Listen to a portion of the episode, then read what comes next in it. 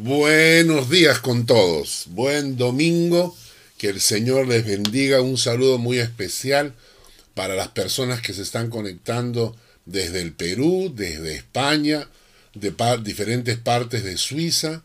Pero en especial quiero mandar un saludo muy, muy especial a la iglesia en Pratel, a la iglesia en Burdorf y en la iglesia de Schönender con que estamos empezando este proyecto de iglesias celulares. Lo dije la semana pasada, Einstein dijo que era ilógico pensar en obtener otros resultados cuando seguimos haciendo los mismos ejercicios. ¿Qué quiere decir eso? Que si seguimos haciendo lo mismo vamos a obtener siempre los mismos resultados. Y como iglesia hemos funcionado los últimos años, desde que llegamos de Suiza, de, Perú, llegamos a Suiza y hemos tenido el privilegio de, eh, empezar algunas iglesias para el Señor, pero ahora es importante que nos amoldemos a la nueva situación. Y creo que esto tiene que ver con iglesias celulares. ¿Por qué? Porque era el modelo de los creyentes y porque en el futuro va a ser complicado a veces tener un local grande para celebrar cultos, especialmente si es que la venida del Señor está cerca. El diablo va a aumentar su actividad y en unos países ya se están dando persecuciones, ya los cristianos están siendo encarcelados en países comunistas, en países eh, musulmanes, en países hinduistas, por ejemplo. Y entonces tenemos que prepararnos para eso. Y creo que las iglesias celulares van a ser una forma nueva en que vamos a poder alcanzar a muchos para el Evangelio, utilizando este método y reuniéndonos en grupos pequeños. Pero la pregunta, ¿y por qué no me quedo en casa? Es más cómodo. Me quedo en casa, prendo el televisor y listo. Porque si bien es cierto podemos alcanzar a más personas con el mensaje de Dios a través del Internet, a través del Facebook, a través del YouTube, pero también es importante que el pueblo de Dios se reúna como cuerpo de Cristo para tener tiempos de oración e intercesión unos por otros, consejería cuando alguien necesita y sobre todo también tener tiempos de compañerismo, de amistad. Por eso es importante reunirnos en alguna célula. Y las células que estamos reuniendo ahora reciben un material especial para discutirlo, para conversarlo las que nos están escuchando ya recibieron este material, así que después del culto se sientan a conversar, a discutir sobre el tema de la prédica, con preguntas que les he enviado, y luego un tiempo de oración y luego un tiempo de compañerismo. Este cambio, este cambio no es fácil. Dice la Biblia que solamente los valientes heredarán el reino. Y es verdad, este cambio que estamos haciendo en las iglesias va a demandar valientes, va a demandar gente comprometida. No, no, necesitamos esta gente que solamente quiere llegar a la iglesia, sentarse, escuchar una buena prédica e irse y durante toda la semana viven su vida normal. Esas personas probablemente van a salir de la iglesia, van a buscar alguna iglesia más cómoda, donde ellos puedan asistir, sentarse, escuchar y seguir con sus vidas. Pero para el proyecto que estamos haciendo necesitamos gente comprometida, gente que diga, vamos adelante, vamos a empezar este nuevo proyecto, vamos a alcanzar almas para Cristo. ¿De acuerdo? Vamos a ir al Salmo 21, que es el, el texto que nos toca estudiar el día de hoy. El Salmo 21. Salmo 21. Como introducción quiero recordarles lo que estudiamos la semana pasada, que fue el Salmo 20. Este salmo empieza con una oración de bendición, Y el Salmo 20, versículos 1 al 4, nos dice, Jehová te oiga en el día de conflicto, y el nombre del Dios de Jacob te defienda te envíe ayuda desde el santuario y desde Sión te sostenga. Haga memoria de todas tus ofrendas y acepte tus holocaustos. te dé conforme al deseo de tu corazón y cumpla todo tu consejo. Vimos la semana pasada que eran ocho cosas que incluía esta bendición. Hemos dicho que, según los eruditos eh, hebreos, este, este salmo puede ser o la oración de los ancianos por David, el rey que iba a salir a la batalla, o era David orando por su general que iba a salir a la batalla. Entonces, sean los ancianos o sea el David orando, era una oración de bendición, como esa oración que los padres le daban a sus hijos antes de salir de casa, la bendición de la madre, la bendición del padre, la bendición que Isaac le dio a Jacob, eh, la bendición que Israel le dio a sus hijos antes de morir. Y entonces, esta era la bendición que le estaban dando. Y miren qué linda los ocho aspectos que incluye esta, esta bendición. Jehová te oiga, Jehová te defienda, Jehová te envíe ayuda, Jehová te sostenga. Jehová haga memoria de todas tus ofrendas, y Jehová acepte tu holocausto, tu sacrificio. Jehová te dé conforme al deseo de tu corazón, y cumpla todo tu consejo. Y esa palabra consejo significa cumplan tus planes y tus proyectos. Pero todo esto, toda esta bendición que estaba pidiendo el pueblo sobre David y David sobre su general, toda esta bendición está encadenada, encadenada a una gran verdad, al versículo 7, Salmo 27. Estos confían en carros y aquellos en caballos, mas nosotros del nombre de Jehová nuestro Dios tendremos memoria. Este es el versículo clave. Porque lo que está diciendo es, la bendición de Dios te va a acompañar y te va a guiar en la medida que tú no confíes ni en carros, ni en caballos, ni en dinero, ni en tus cuentas bancarias, ni en ninguna persona, ni en tu trabajo, ni en tu empresa, sino que pongas toda tu confianza en Jehová, en el nombre de Jehová nuestro Dios, de Él tendremos memoria. Esta es la clave de la bendición. La clave para que la bendición te acompañe. Y cuando la bendición te acompaña, versículo 8 del Salmo 20, ellos flaquean y caen, mas nosotros nos levantamos y estamos en pie, porque el Señor te acompaña. Y podemos cometer errores, podemos tener fallas, podemos caer, pero el Señor está a nuestro lado para levantarnos. No es victorioso el que cae, sino el que se levanta. Esa es la victoria. Y entonces no importa cuántas veces caigas, ¿entiendes? No importa cuántas veces caigas, lo importante es cuántas veces te levantas. Y entonces vimos esto la semana pasada y escuchamos el, el Deuteronomio capítulo 30, versículo 19 y 20, que nos habla de las bendiciones de Dios que nos acompañan. Dice, a los cielos y a la tierra llamo por testigos hoy contra vosotros, que os he puesto delante la vida y la muerte, la bendición y la maldición. Escoge pues la vida para que vivas tú y tu descendencia amando a Jehová tu Dios, atendiendo a su voz y siguiéndole a Él, porque Él es vida para ti y prolongación de tus días.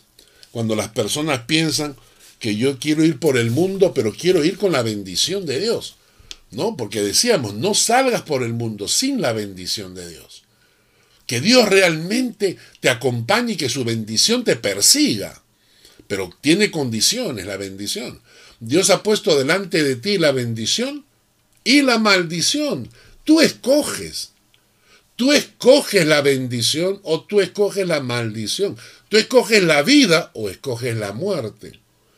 ¿Y cómo escoges tú la vida? ¿Cómo escoges tú la bendición? Simple, amando a Jehová tu Dios, ¿Amas a Jehová tu Dios como para levantarte y asistir al culto en la iglesia? ¿Amas al Señor tu Dios como para preocuparte por estudiar su palabra? ¿Amas al Señor tu Dios como para servirle de corazón? Amando a Jehová tu Dios, atendiendo a su voz, obedeciendo su voz, siguiéndole. Y entonces vives bajo esta burbuja que se llama la bendición del Altísimo. ¿De acuerdo?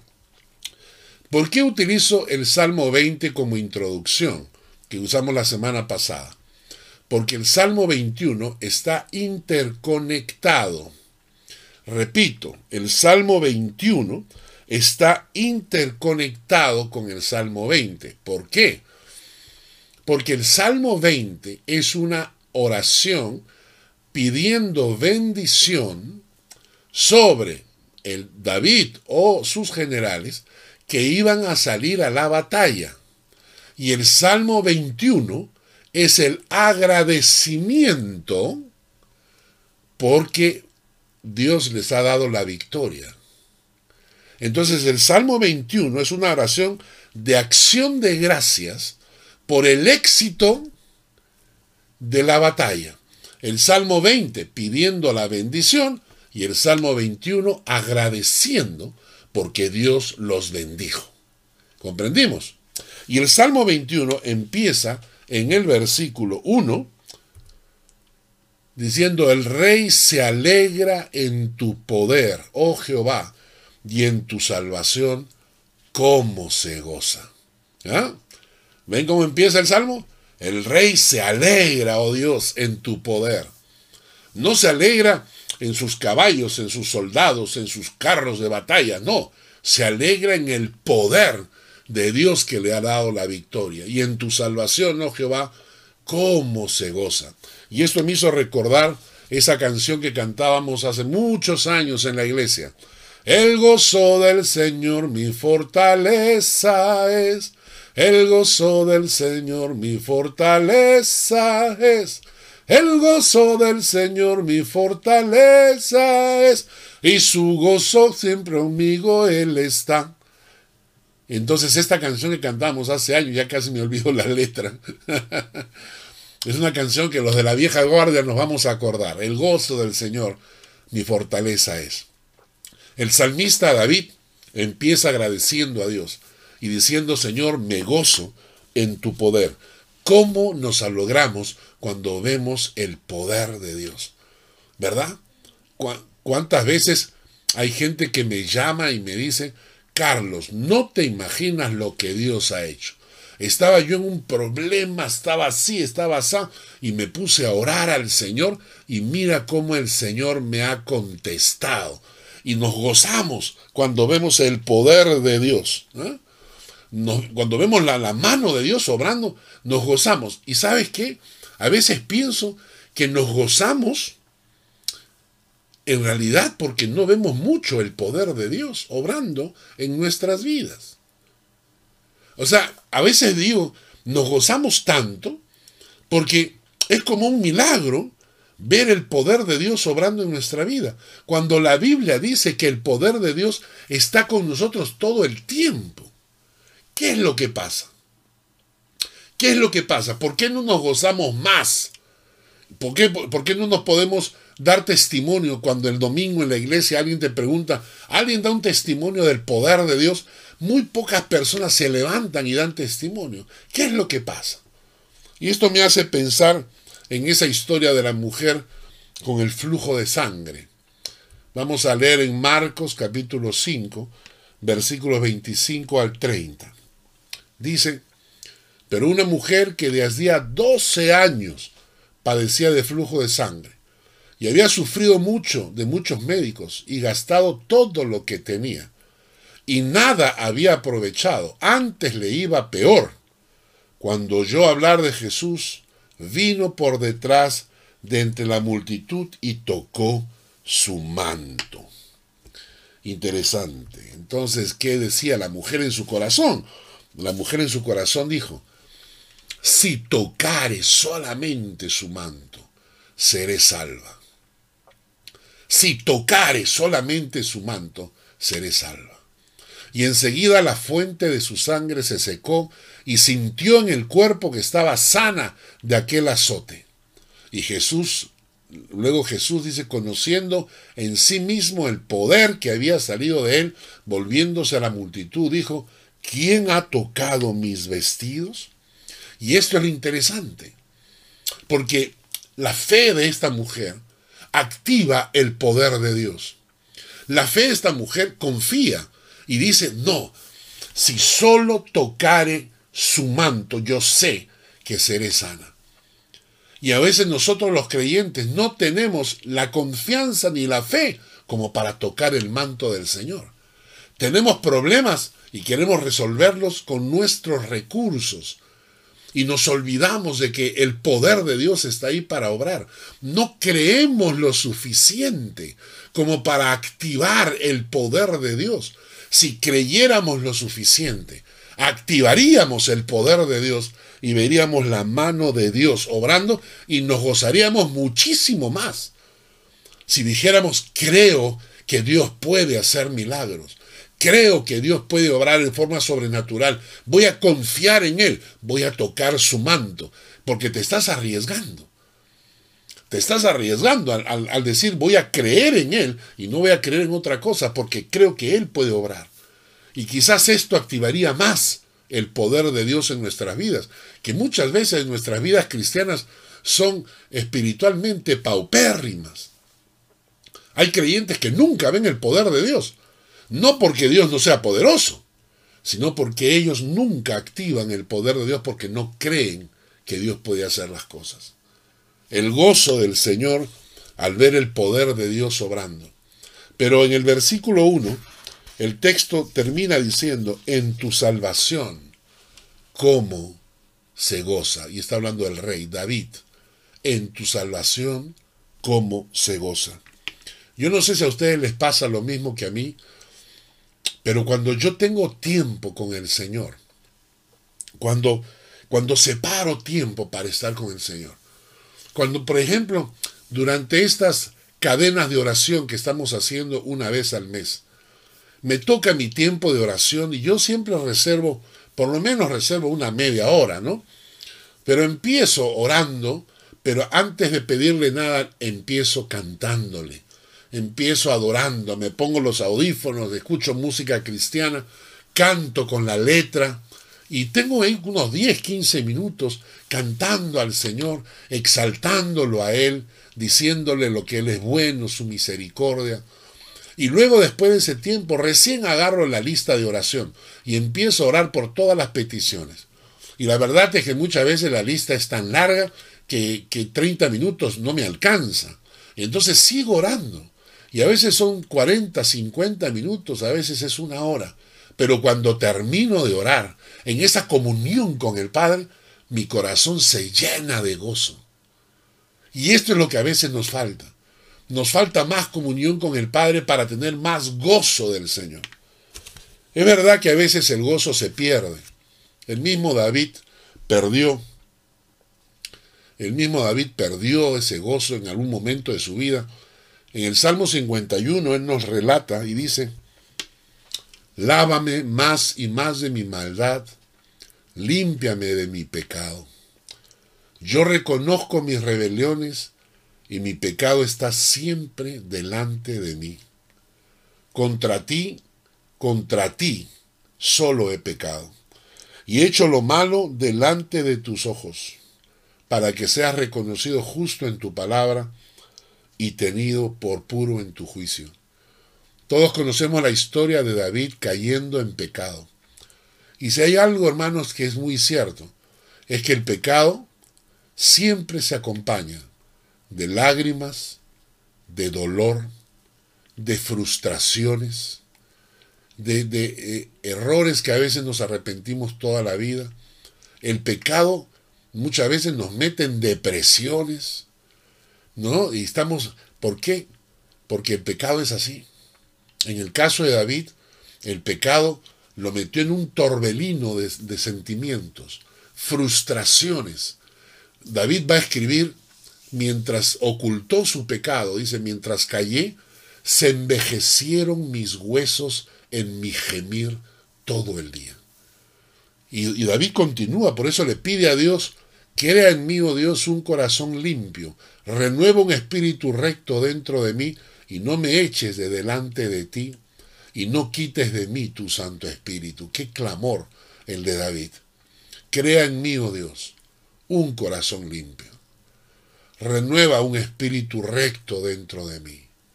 No me eches de delante de ti y no me quites tu Santo Espíritu. Y luego ruega, miren lo que pide David, vuélveme el gozo de tu salvación y espíritu noble me sustente. Cuando estamos lejos del Señor o mantenemos una relación, digámosle diplomática, digámosle religiosa con el Señor, muchas veces perdemos el gozo y la vida cristiana se convierte en una, en una serie de prohibiciones, eh, ritos y costumbres que no tienen significado. Pero cuando tenemos una relación buena y fresca con el Señor, el gozo de Dios debería llenar nuestro corazón. ¿Por qué? Porque el gozo del Señor no es un milagro extraño reservado para un pequeño grupo de privilegiados. No. El gozo del Señor es el plan de Dios para todo creyente. ¿Dónde está la clave? Salmo 16:11 nos dice, me mostrarás la senda de la vida, en tu presencia hay plenitud de gozo en tu presencia hay plenitud de gozo. ¿Dónde está el gozo que muchas veces nos falta? En la presencia de Dios. Entremos a la presencia de Dios cada día y verás cómo tu corazón comienza a arder de gozo. Falta de gozo es falta de comunión con el Padre. Falta de gozo es una, una religión, no es una relación con Dios debemos buscar con más intensidad, con más pasión y rogarle, vuélveme el gozo de tu salvación. Para que usted se levante cantando, para que sueñe y cante y adore a Dios en sus sueños. ¿eh? Vamos a avanzar con el Salmo, porque siempre me reclaman que me quedo en el versículo 1. Así que nos vamos ahora versículos 2 al 7. El punto 1 es, el gozo del Señor mi fortaleza es. El punto 2, vivir bajo la bendición de Dios. Leamos el Salmo 21, versículos 2 al 7. Le has concedido el deseo de su corazón. Estas son las bendiciones por las cuales David está agradeciendo. ¿Entienden? El Salmo 20 pidió la bendición y el Salmo 21 agradece porque Dios lo ha bendecido. Y miren lo que dice David. Agradece porque le has concedido el deseo de su corazón y no le negaste la petición de sus labios. Qué precioso. Qué precioso. Porque le has salido al encuentro con bendiciones de bien. Corona de oro fino has puesto sobre su cabeza. Vida te demandó y se la diste. Largura de días eternamente y para siempre. Grande es su gloria en tu salvación. Honra y majestad has puesto sobre él. Porque lo has bendecido para siempre. Lo llenaste de alegría con tu presencia.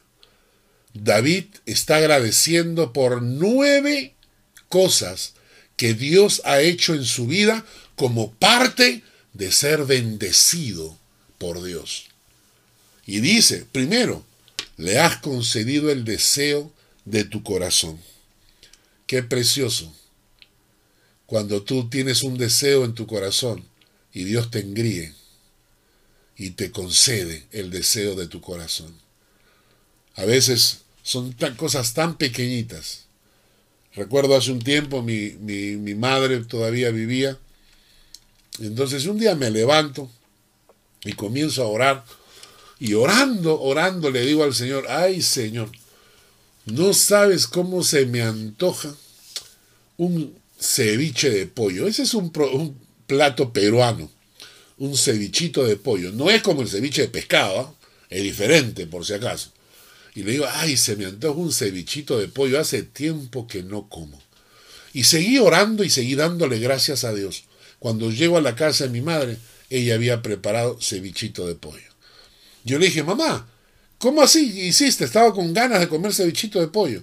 Ella me dijo, me levanté y estaba orando y dije, voy a prepararle a mi hijo ceviche de pollo. Dios concediendo los deseos de nuestro corazón. A veces, una vez estuvimos orando, me levanté orando y le dije, Señor, acá hay una, tengo una carga en mi corazón por una iglesia en Cuba.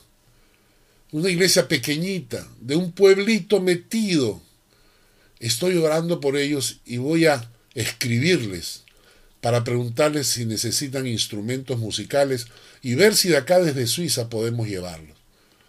Y la historia fue que cuando ellos llegaron, eh, llegaron la carta, me contestaron prácticamente eh, una carta pero llena de lágrimas. El líder de jóvenes había tenido una reunión con los jóvenes y les había dicho que Dios podía proveerles instrumentos. Lo único que ellos tenían era una pandereta. Nada más. Solo una pandereta. Con eso tenían la alabanza en la iglesia. Y el líder de jóvenes le dijo a los muchachos, les dijo, Dios puede proveernos hasta de una guitarra. Una guitarra que cuesta 200 dólares equivale a 10 meses de sueldo de una persona en Cuba. 10 meses de sueldo de una persona en Cuba. Imposible de comprar una guitarra para una iglesia tan pequeña. Y llega, él le dice a los jóvenes, yo sé que Dios puede proveernos. Y uno de los jóvenes ahí, incrédulo, le dijo, ¿tú crees realmente que, que Dios va a contestar tu oración? Y el líder de jóvenes dijo, sí. Y mi carta llegó esa misma tarde. De aquí a Cuba se demoran 15 días en llegar una carta. 15 días. Yo escribí la carta 15 días antes y ellos recibieron la carta justo después de la reunión de jóvenes, donde yo les decía y les ofrecía instrumentos musicales. Una iglesia de Suiza, completamente alejada de Cuba y completamente desconectada, porque yo solamente había escuchado del pastor nada más. Poco tiempo después viajé y compartí con ellos una ofrenda de nuestra iglesia comprándoles instrumentos musicales, porque Dios concede los deseos de tu corazón. Porque dice el versículo 2, el versículo 1 dice, no le negaste la petición de sus labios. Podría cansarme contándoles cuántas veces Dios ha concedido la petición de mis labios. Cuántas veces el Señor me ha engreído y me ha concedido la petición de mis labios porque le ha salido al encuentro con bendiciones de bien. ¿Cuántas veces ni siquiera uno la busca, pero las bendiciones de Dios te persiguen? Y personas que a veces tú desconoces, son, de alguna manera, son una bendición para ti. Y te proveen cuando llegamos a Suiza. Realmente Dios nos cruzó en el camino con personas que fueron una bendición para nosotros y lo agradecemos. La familia Berg, la familia Schweitzer. Fueron una bendición para nosotros. Dios nos salió al encuentro con bendiciones de bien. Corona de oro fino has puesto sobre su cabeza. Claro, está hablando del rey David. Pero la Biblia dice que corona recibirás si tú sirves al Señor. Vida te demandó y se la diste. Largura de días eternamente y para siempre. Vida te demandó. ¿Cuánta gente ha estado a punto de morir y Dios los ha rescatado de la misma muerte? Punto 6. Grande es su gloria en tu salvación. Honra y majestad has puesto sobre él. Versículo 8. Miren, esto es precioso. Perdón. Punto 8, pero del versículo 6. Porque lo has bendecido para siempre.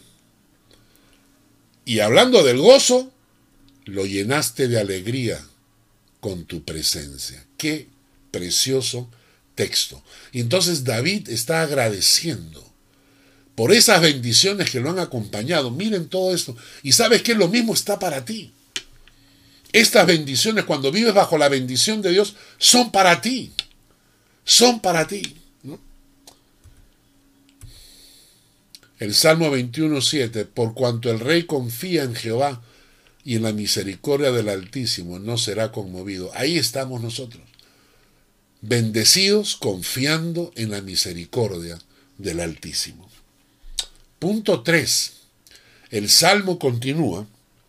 Salmo 21, versículo 8 al 12. Vamos a leerlo. Salmo 21, versículo 8 al 12. Alcanzará tu mano a todos tus enemigos, tu diestra alcanzará a los que te aborrecen. Los pondrás como horno de fuego en el tiempo de tu ira. Jehová los deshará en su ira y fuego los consumirá. Su fruto destruirás de la tierra y su descendencia de entre los hijos de los hombres porque intentaron el mal contra ti, fraguaron maquinaciones, mas no prevalecerán. Pues tú los pondrás en fuga, en tus cuerdas dispondrás saetas, saetas contra sus rostros. Y David lo que nos está diciendo acá es que quien pelea contra el pueblo de Dios, pelea contra Dios. Miren la primera parte. Dice, David dice, alcanzará tu mano a todos tus enemigos. Pero David está hablando de, de los enemigos que él acaba de enfrentar en batalla. Él está hablando de los enemigos del pueblo de Dios. Pero cuando escribe el Salmo, habla de los enemigos como si fueran enemigos directos de Dios. Porque dice, no dice alcanzará tu mano a todos nuestros enemigos, sino a todos tus enemigos. Tu diestra alcanzará a los que te aborrecen. Y David acaba de regresar de batalla de gente que lo aborrece. Entonces, en lugar de decir de los que me aborrecen, dice de los que te aborrecen. Y lo que está diciendo David acá es que, que el Señor actúa y pelea contra, contra aquellos que pelean contra el pueblo de Dios. Ahora, este texto parece duro porque son frases duras. Alguno dirá, pero caramba, ¿cómo es posible? ¿De dónde pues este Dios se supone que es un Dios de amor? ¿Por qué este Dios de amor habla de estas cosas? Versículo 9. Los pondrás como horno de fuego en el tiempo de tu ira. Jehová los deshará en su ira y fuego los consumirá. Su fruto destruirás de la tierra y su descendencia de entre los hijos de los hombres. Y luego continúa, porque intentaron el mal contra ti Fraguaron maquinaciones, mas no prevalecerán. Tú los pondrás en fuga. ¿Y saben por qué? Porque el que se mete con el pueblo de Dios, se mete con Dios. Los enemigos del pueblo de Dios son enemigos de Dios. Los que pelean contra los hijos de Dios, pelean contra Dios. Y ojalá la gente lo entendiera. El día de ayer, hablando con una hermana a quien quiero muchísimo de, eh, Lima. Ellos son de piel oscura, ¿no? En el Perú no decimos negros, sino morenos. Decimos negritos de cariño, y no es, no es para ofender. Cuando alguien tiene a un amigo, agarra y le dice, ¡ay, mi negro, venga para acá! Pero lo decimos de mucho cariño, pero también se puede utilizar como insulto. Y entonces ella me cuenta de que estaban parados frente a su casa y pasaron unos vecinos y comenzaron a maldecirlos, diciendo, ojalá el coronavirus matara a todos estos negros. Y mi amiga, mi hermana del alma, ella se sintió tan tocada, tan dolida, tan humillada. Tres meses después, el muchacho que dijo eso murió. Hermanos, yo lo he visto. Yo lo he visto en carne propia, yo he visto cómo hay gente que ataca a los hijos de Dios y de repente le salen tumores en la cabeza. Acá en Suiza nos ocurrió. Acá en Suiza nos ocurrió. Un muchacho que tenía problemas serios, de repente llegó a la iglesia agresivo, amenazando, queriendo eh, golpearme. ¿Por qué? Por unos libros. Porque él había, eh, había querido implantar unos, un tipo de librería y entonces compró libros cristianos y luego comenzó a repartirlos entre la gente y a veces la gente no le pagaba y me culpó a mí como si yo fuera culpable de que la gente no le pagara. Y llegó agresivo, insultando, eh, terrible. Mis dos hijos estaban conmigo, presentes. Y nosotros tratando de, de salir el tema para que se fuera tranquilo. Y un día llego a casa y mi hijo menor me dice, papá, me acaban de llamar para decirme que se murió. Hermanos, yo he visto cómo la mano de Dios es fuerte, porque quien ataca a los hijos de Dios, ataca a Dios mismo. Hay un texto bíblico que dice en Josué 23:3, vosotros habéis visto todo lo que Jehová vuestro Dios os ha hecho con todas estas naciones por vuestra causa, porque Jehová vuestro Dios es quien ha peleado con vosotros. Claro, si tú quieres hacerte de la pelea, Dios te deja. Si tú dices, yo voy a pelear mi pelea, no hay problema, Dios te deja. Tranquilo nomás. Pero cuando tú dejas que Dios pelee tu pelea. ¿Y sabes por qué? A mí me impresiona este texto, memorícenlo. Zacarías 2.8. Dice, porque así ha dicho Jehová de los ejércitos. Tras la gloria me enviará él a las naciones que os despojaron, porque el que os toca, toca la niña de su ojo. ¿Sabes qué significa eso? Que el que te toca, si tú eres un hijo de Dios caminando en comunión con el Padre, el que te toca está tratando de meter el dedo en el ojo de Dios. Es como alguien que está tratando de meter el dedo en tu ojo. El que te toca, toca la niña del ojo de Dios. Ah, imagínate. Ahora, tú dirás, oye, pero este texto sigue siendo duro. Yo no lo veo así. ¿Saben por qué? porque por mis hijos yo hago todo. alguna vez alguien me preguntó, un tiempo atrás me preguntaron en la iglesia, pastor, ¿y, qué pasa si la vida de sus hijos está en peligro? Yo le dije, por, mis hijos yo hago todo. Y yo voy a estar dispuesto a dar mi propia vida o voy a protegerlos y si es necesario, si el otro va a salir golpeado, adolorido o herido, porque, porque quieren atacar a mis hijos. Yo voy a defender a mis hijos. Y mi Dios es así. Mi Dios me ama a mí muchísimo más de lo que yo amo a mis hijos. Y si yo por mis hijos doy la vida, el Padre por mí, quien se mete con nosotros, se mete con el Padre. Vamos terminando con el capítulo 21, Salmo 21, versículo 13. Engrandécete, oh Jehová, en tu poder cantaremos y alabaremos tu poderío. Y esto es lo que dijo eh, Juan el Bautista. Queremos hacer todo para que Dios se engrandezca, no nosotros. No es cuestión de que la iglesia crezca, sino que el nombre de Dios sea engrandecido. Y en estos tiempos que hemos estado utilizando el Internet, hemos alcanzado a más de 2.800 personas con los cultos por internet. Y una hermana me dijo, pastor, quisiera que volviéramos al modelo tradicional de la iglesia. Me gusta que nos reunamos. Somos un grupo pequeño, quizás 40 o 50. Me gusta. Pero no quiero que dejemos de predicar el Evangelio para dejar de alcanzar a estas personas. Esta hermana estaba pensando en que se engrandezca el nombre de Dios, y no reunirnos como amiguitos, como iglesita chiquita entre nosotros, porque hay una pasión por alcanzar más almas para Cristo. Eh, el mismo Juan el Bautista lo dijo, es necesario que Él crezca, pero que yo mengüe. Que nuestro corazón sea eso, que no pensemos en nuestra comodidad, que no pensemos en, en como cristianos que nos, que nos gusta más y el sitio más cómodo para nosotros pensemos qué podemos hacer para que el nombre de Dios crezca y alcance a muchas más personas y muchas más personas sean salvas por el Evangelio. Termino. El Salmo dice, cantaremos y alabaremos tu poderío.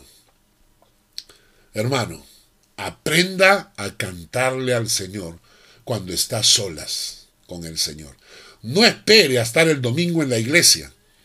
No espere a estar el domingo en la iglesia.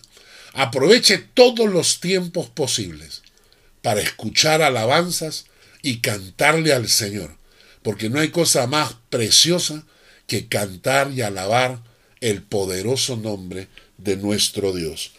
Señor, engrandécete, hazte más grande, mientras tanto, yo Padre voy a cantarte.